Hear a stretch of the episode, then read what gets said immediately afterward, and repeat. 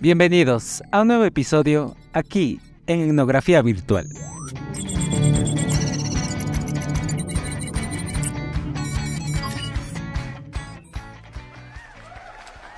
Hola, bienvenidos a su podcast favorito. Yo soy Marco Astudillo y hoy hablaremos de temas muy importantes e interesantes como la etnografía virtual y comunicación. Tenemos una gran invitada que es Carolina Puertas. ¿Qué tal? ¿Cómo estás, Carolina? ¿Qué tal, Marco? ¿Cómo estás? Me encuentro muy bien y gracias por invitarme a este podcast de etnografía virtual. Gracias, Carolina. Comencemos con el podcast. El cambio tecnológico desembocó en una transformación repentina para muchos aspectos de la vida, como la educación, la salud o el entretenimiento. Sí, Carolina. En este contexto, el área de la investigación también se ha presentado varios cambios. Por ejemplo, en la etnografía ha surgido la etnografía virtual, la cual se apoya de la tecnología para llevar a cabo las investigaciones. Claro, el Internet ha puesto nuevas modalidades de investigación y nuevos objetos de investigación, especialmente para la etnografía. En cuanto a las nuevas modalidades, me refiero a que hoy en día se puede emplear una técnica de la etnografía tradicional, pero a través de aparatos tecnológicos y con el uso de Internet, por ejemplo, la entrevista se planifica normalmente. Sin embargo, al momento de realizarla se la desarrolla a través de plataformas virtuales. Entonces, no requiere de la presencialidad, por decirlo así, la cual sí es necesaria en la etnografía tradicional. Por otro lado, en cuanto a los nuevos objetos de investigación, me refiero a que a través del Internet se construyen nuevas comunidades que se pueden estudiar, las cuales se les han denominado comunidades virtuales. Justamente el término comunidad virtual ha sido muy debatido con autores como Howard, Galvez, entre otros. Y de allí surgió una gran cantidad de definiciones para este término. Sin embargo, me quedaré con la definición de Howard, que indica que las comunidades virtuales son agregados sociales que surgen de la red cuando una cantidad suficiente de gente lleva a cabo discusiones públicas durante un tiempo suficiente, con suficientes sentimientos humanos como para formar redes de relaciones personales en el espacio cibernético. Además, creo que es importante señalar que el debate sobre las comunidades virtuales se dio guiándose de una comparación entre lo que se hace en la web y lo que se hace fuera de ella. Sin embargo, la vida en lo offline y en lo online tiene sus propios rasgos característicos. Es decir, que en las comunidades virtuales las personas presentan acciones y actitudes que solo se desarrollan en la web. Pero ¿sabías algo, Carolina? Que la autora Mayra Georgiev hace alusión a la última parte que mencionaste e indica que cuesta trabajo pensar que lo que ocurre en Internet podría ser algo cualitativamente diferente de lo que hacemos. Pero es así.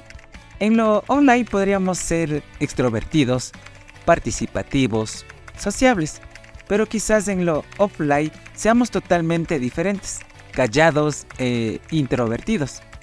Otra cosa es importante recalcar es que la web permite la creación de nuevas comunidades que en un inicio no existían en lo offline. Exactamente. Un claro ejemplo de ello es la gran comunidad de fans de K-Pop que surgió y creció en redes sociales principalmente, las cuales se dieron porque se unieron varias personas que compartían los mismos gustos e intereses y de a poco empezaron a desarrollar sus propias prácticas en torno a estos grupos musicales y así también esta comunidad salió de lo online hacia lo offline. Y actualmente existe una gran variedad de eventos, concursos y ferias de K-pop presenciales. Efectivamente, Carolina, lo online y lo offline no deben de entenderse como antónimos, sino al contrario. Como menciona la autora Georgiev, indica la comunicación mediada por el ordenador en ningún caso sustituye la comunicación cara a cara, sino la suplementa y amplía. Esto nos da la oportunidad de estudiar a una comunidad tanto en lo presencial como en lo virtual, aplicando técnicas etnográficas según la situación con el fin de recolectar la mayor cantidad de información posible. Sin embargo, muchas de las comunidades virtuales están conformadas con miembros que se encuentran en diferentes lugares geográficos.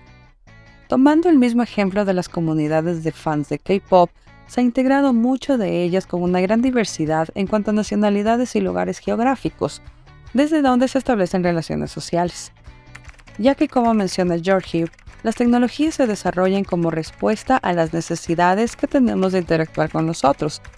Entonces, la revolución tecnológica nos permite satisfacer nuestras necesidades sociales sin importar dónde estemos en el momento y la hora que sea.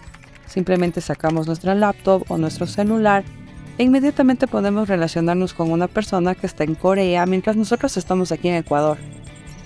Y es allí donde tiene cabida el individualismo conectado, que hace referencia a la portabilidad de las personas. Exactamente lo que tú nos mencionabas.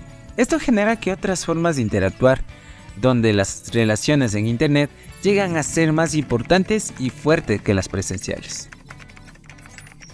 Y esto ha sido todo aquí en este podcast Gracias Carolina por acompañarnos. Gracias por acompañarnos en este podcast y ya que el tiempo es oro nos veremos en una próxima invitación. Gracias Marco.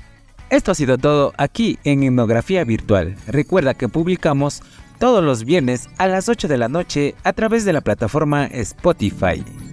Hasta la próxima.